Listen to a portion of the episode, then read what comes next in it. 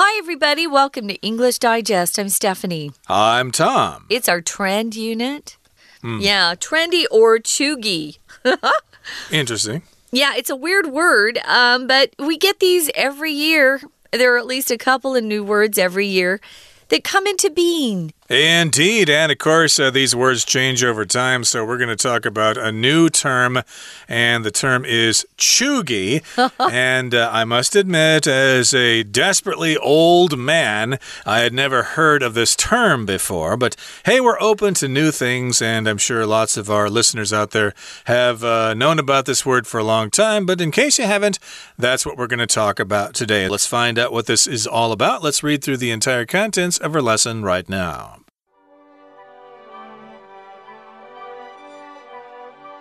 Groovy, bogus, rad, whack, lit, basic. Slang words like these have described what's cool or uncool from the 1970s to now. However, such language trends go through enormous shifts with every generation of young trendsetters. For Americans currently in their teens and early 20s, the term that defines grasping tightly at departed trends is cheugy. Popularized on TikTok, this word identifies an out of touch person or fashion, but what qualifies as cheugy is different depending on who you ask. Though cheugy might seem a brand new addition to English slang, the word was coined back in 2013 by a high schooler in Beverly Hills, California. However, it was a viral video on TikTok in early 2021 that brought cheugy into mainstream consciousness, inspiring think pieces in major media outlets. Essentially, it's the opposite of trendy, but for something to be cheugy, it also has to have attained true popularity first. Fancy Starbucks drinks, live, laugh, love posters, Instagram influencers, and Minions memes are often cited as being cheugy. Given all these trends' association with millennials of the early 2010s, their being labeled cheugy has provoked strong feelings. Some have said that cheugy is the latest front in the generational war between millennials and Gen Z. There have also been accusations that cheugy is sexist and classist and tears people down simply for personal preferences. But whatever complicated emotions the word might evoke, it demonstrates the power of language to influence culture and to evolve rapidly with each new generation. Trendy or cheugy? Cheugy is a new word. So if you looked at it and thought, what does that mean? Um, you're not the only one. Cheugy. So it's the new word and it means uncool. So, we're going to talk about some of these trendy words that come and go. They're popular for a while and then they are not popular. And sometimes when I hear some people use some of these words, it really dates them. If something dates you, it just means something you're doing, wearing, saying, puts you in uh, the time period when you grew up, and perhaps even tells people uh, when you were a teen or in your young 20s, things like that. But uh, yeah, here are some old words groovy. Groovy was used in the 60s, and I hear groovy and I think of. Um, I think of my my parents, you know, not even, well, no, a little younger than my parents. Groovy. If someone says groovy, you know that they uh, probably were teens in the 60s, 1960s. Bogus. Bogus has been around for a long time. Um, I still hear bogus a lot. If someone says that's bogus, um, usually to me just means, well, that's wrong or that's false. Well, that's bogus. Um, rad. I had a friend who was still using rad about 15 years ago. Rad was very cool. It's whack. Have you've heard whack, right, Tom? Uh, yeah. If I haven't, I can kind of guess it means something good. That's really cool. That's whack. No. Oh, for me, whack was bad. Oh, was it? Okay, so I guess it kind of depends whack. where you know what? Uh, I mentioned this earlier. Some of these words have different meanings to different people. So sometimes I will literally ask someone who's talking to me Um, I haven't done it for a while because it happened in America. Now, is that a positive or a negative? Um, I dated a guy who had lots of slang words, and I was a little older than him, and I just sometimes I'd say, "So is that good or bad?" Because sometimes I didn't know. Now we have the Urban Dictionary. So you can look these up and not feel stupid all the time. But people do use these differently. Like Tom just said, whack was a bad, was a good thing. For me, uh, the person I knew who used it a lot, well, that's whack. That's stupid. That's dumb. He'd use it that way. Um, lit, lit is good. That's lit. Mm, like I would have guessed up. it's good. Yeah. Basic, uh, that might be bad, I guess. Uh, that means it's kind of uh, uh, simple and not really complicated or something Yeah. like that. But it's usually used with females, so got to be careful with some of this stuff. Yeah, I I heard it being used by a performer, a celebrity, a couple of weeks ago, and so I looked it up because I thought, how's he using it? Because you're not always sure how people use these words. So uh, it's uh, slang is very interesting, but it definitely lets you know sometimes what generation people grew up in. Uh, exactly. So, of course, uh, one that we used to use in the past, I mean, bad was kind of lame. Oh, that's really a lame excuse. and then, of course, there's groovy, there's far out, there's heavy. Uh, that's stuff from my brother's generation. Yeah, those are all uh, like the the what late 60s early 70s drug days. Exactly. So again, you kind of have to uh, learn these words depending on who you're talking to. And then we've got hip hop influence. And lots of people listen to hip hop, and they've got all sorts of new words that are coming out that people are learning. So uh, sometimes it's just hard to keep track of all the new words they're coming up Yeah, with to describe true. something as being cool or being lame. And uh, however, such language trends go through enormous shifts with every generation of young trendsetters. So, yeah, words come and then they go. If I'm going to describe something as being far out, man, or heavy, they're going to go, "Oh, that that's like from from my grandfather's generation." Boy, are you Yeah. behind the times. You're not cool just because you use that word. Yeah, it's kind of fun.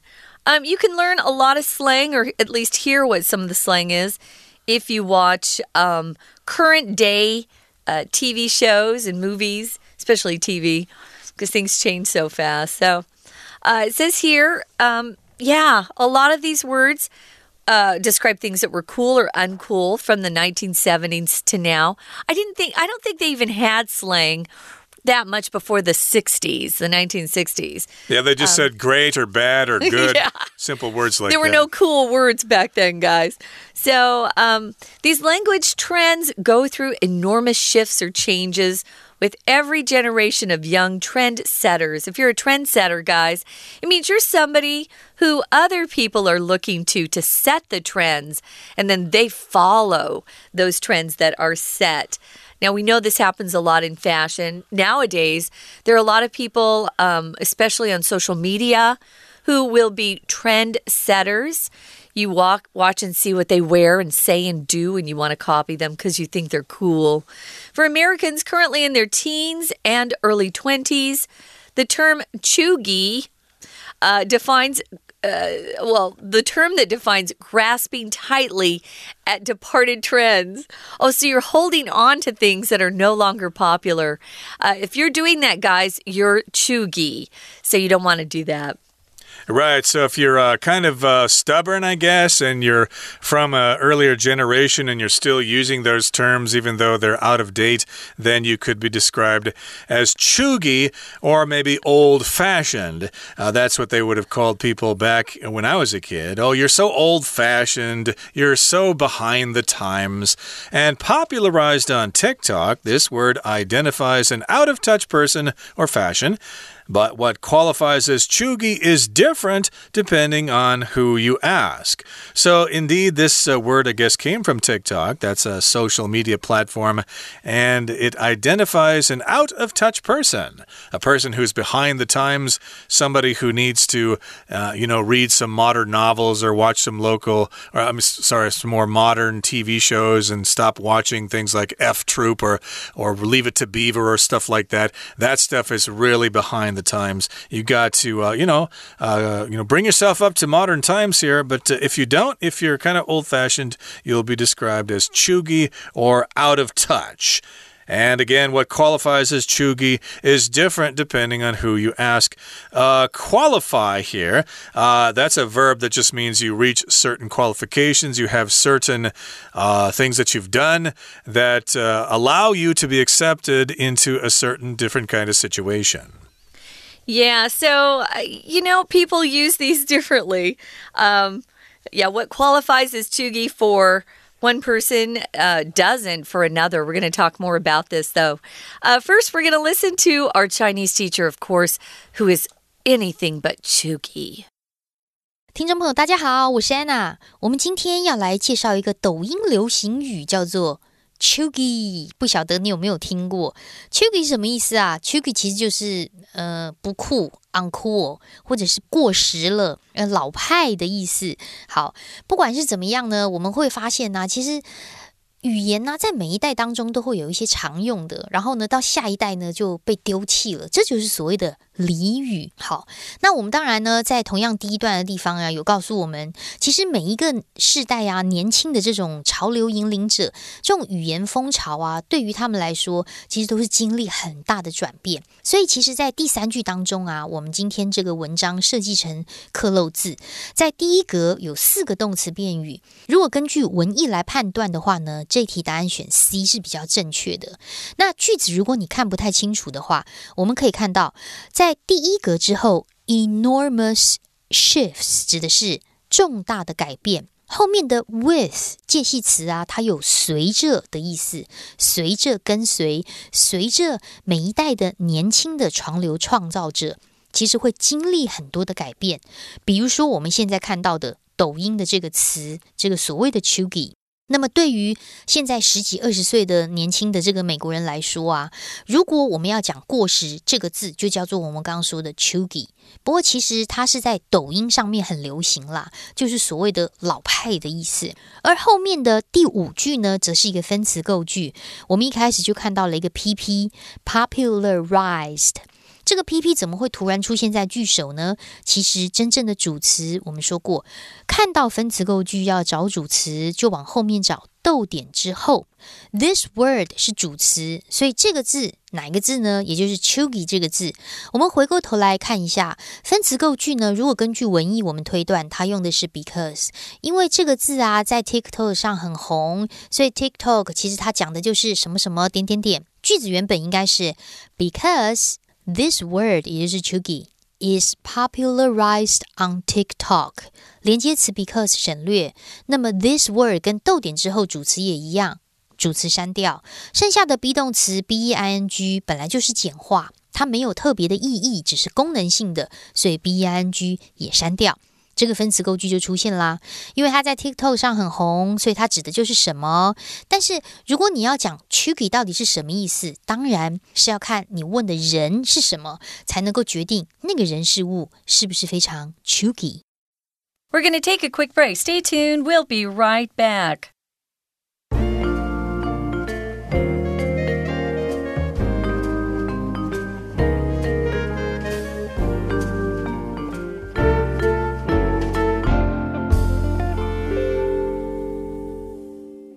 Okay, let's continue with our lesson. We're going to talk about whether something is trendy, cool, or chuggy, out of date, old fashioned, etc. Again, the word is chuggy, and it was popularized on TikTok, and it identifies an out of touch person, an old fogey, someone from a previous generation that still holds on to those weird words that they used back then and just won't uh, update themselves. They won't uh, uh, run with the times, basically. They're out of touch, they're old fashioned.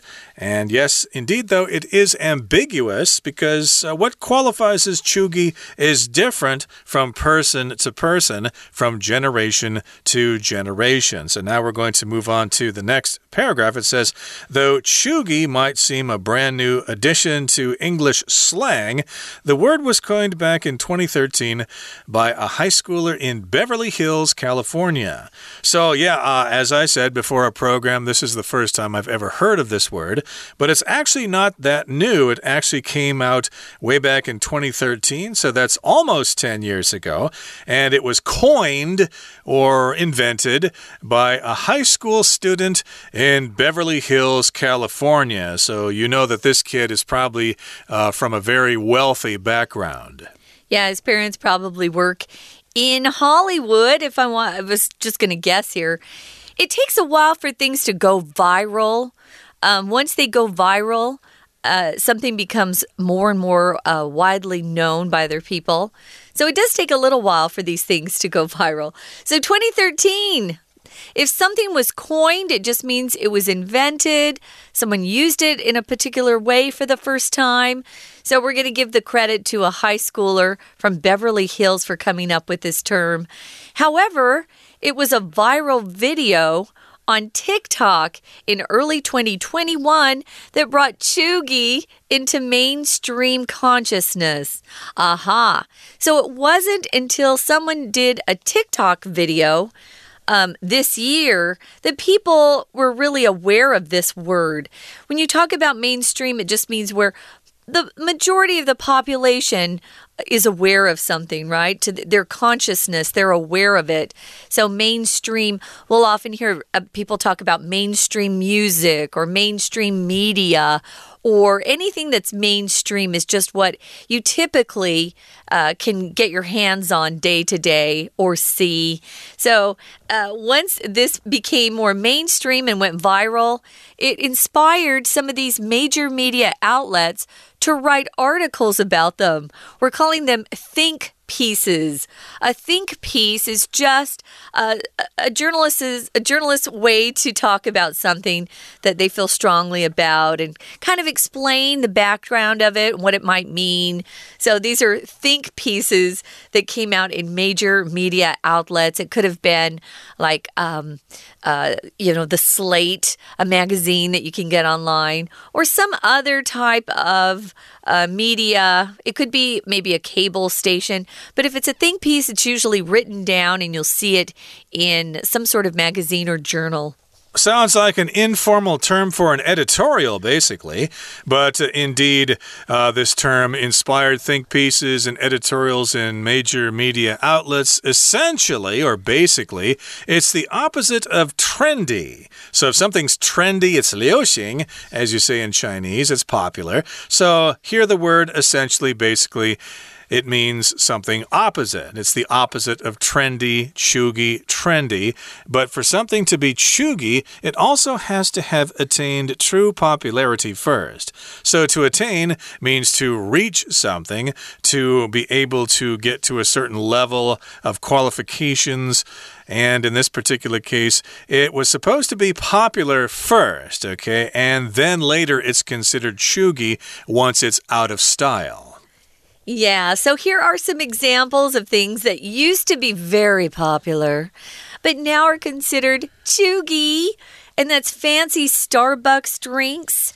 You know, where people pay $4 for US dollars for a fancy coffee. Here are here's some other examples. The live laugh love posters. You know, those were popular for a while. Not anymore. They're cheugy. If you have them, take them down. Instagram influencers, those are people who are paid to, um, you know, say their opinion about a product. Uh, sometimes these people are celebrities to begin with, and other times they've just become popular because they uh, have some sort of great personality or maybe they're beautiful. Uh, some of the girls that are influencers are just really pretty. So those are cheugy now. So it's not cool to be a, an Instagram influencer anymore. And those Minions memes are often cited as being cheugy. Minions was a movie put out by Hollywood. It had those wacky cartoon characters who were really fun. Um, my brother and his wife dressed up as minions about 10 years ago for Halloween.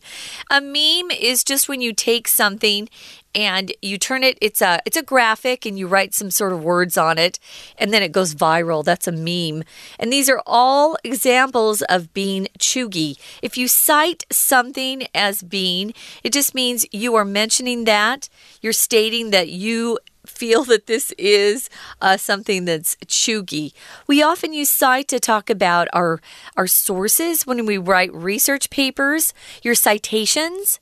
Uh, that's the full term there. Cite is the verb form. Your citations would just mean, oh, where did you get that idea? Where did that quote come from? You have to write down all of your uh, citations. You have to cite where you got your information from. Yep, you have to list your references basically. So, yes, these are some examples that are mentioned or cited or indicated as being chuggy. Maybe you've heard some of these things. They're all considered out of date now. Now, given all these trends association with millennials of the early 2010s, their being labeled chuggy has provoked strong feelings. So, given, considering that all these trends were associated with millennials, in the early 2010s. Well, therefore, their being labeled chuggy has provoked strong feelings. So, uh, again, if you consider that these trends were associated with millennials at this certain period of time, then if you call them chuggy, that might get some people kind of upset. It will provoke or solicit or bring about strong feelings. So, of course, millennials, uh, that's an older generation now. I suppose the millennials are now in their 30s or so. And the uh, generation now that's, uh, you know, coming of age, high schoolers and the people in college now and uh, getting their first jobs, that would be Gen Z or Generation Z. Right. So, um, yeah, just uh, it sounds like there's going to be a war between generations here. So, if you were one of those millennials, you probably thought all those things I just listed were still pretty cool. No, not according to a younger generation. So that's why they say here that some have said that chuggy is the latest front in the generational war between millennials and Gen, Gen Z.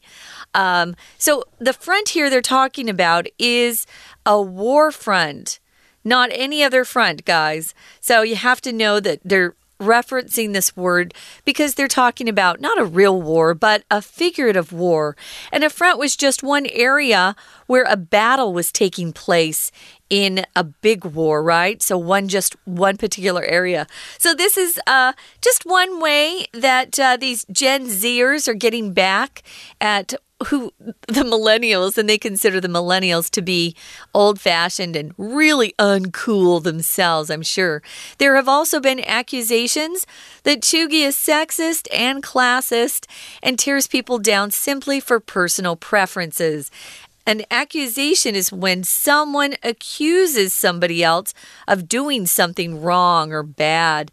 So they claim that someone has done something illegal, perhaps, or wrong. And the accuse would be the verb form, accusation is the noun. So these are accusations. Now, if it's if something is said to be sexist, it means it's targeting either, you know, the female or the male, who knows. And classist, uh, classist would refer to your level in society, uh, whether you're upper class, middle class, or lower class. So, uh, if something tears people down, Tom, what does that mean to tear someone down? Uh, just kind of uh, reduces their status. It makes them feel bad and things like that. So, of course, uh, if people are described as chuggy, they get kind of sensitive. Hey, that's sexist. That's classist. That's racist, etc., etc.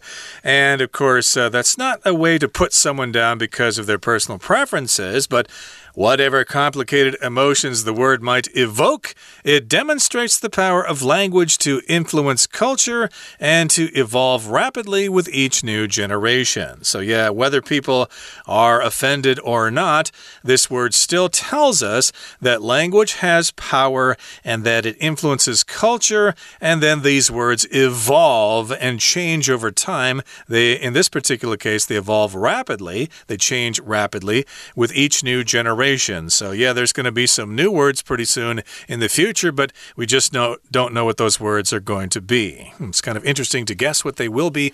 Maybe you might be the next person to invent invent a trendy word. Yeah. And you'll make a ton of money. Cool. Okay, that brings us to the end of our explanation for today. Here comes our Chinese teacher. 当然啦，虽然 Chucky 是一个英文的俚语，一个新的名词嘛，不过到底是谁创的呢？它是二零一三年啊，早就已经为在这个美国的加州比弗利山庄一个高中生所创的。可不过是因为二零二一年呢。当时呢，在抖音上面有一个爆红的这个影片，所以 Chuggy 才成为了一个主流观点。然后有很多的媒体啊，就有一些深入探讨的文章。我们在第二段的地方要特别注意一下第二句哦。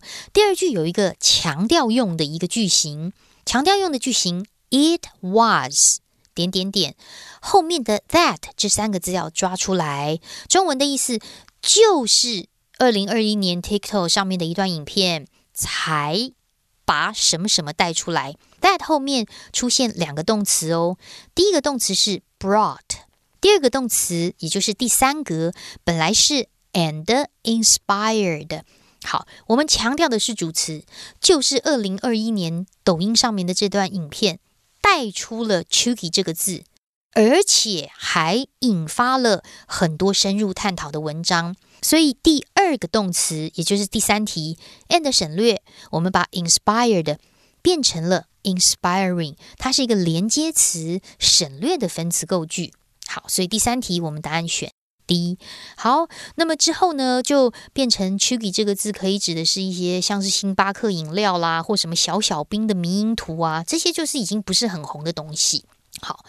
不过，因为啊，这个二零二一年的这个千禧世代 Y 世代啊，跟后面这个 Z 世代啊，也就是大概二零一零年左右出生的这个 Z 世代，其实这两代呢，就是因为取笔这个字，后来又产生了一些新的一些冲突。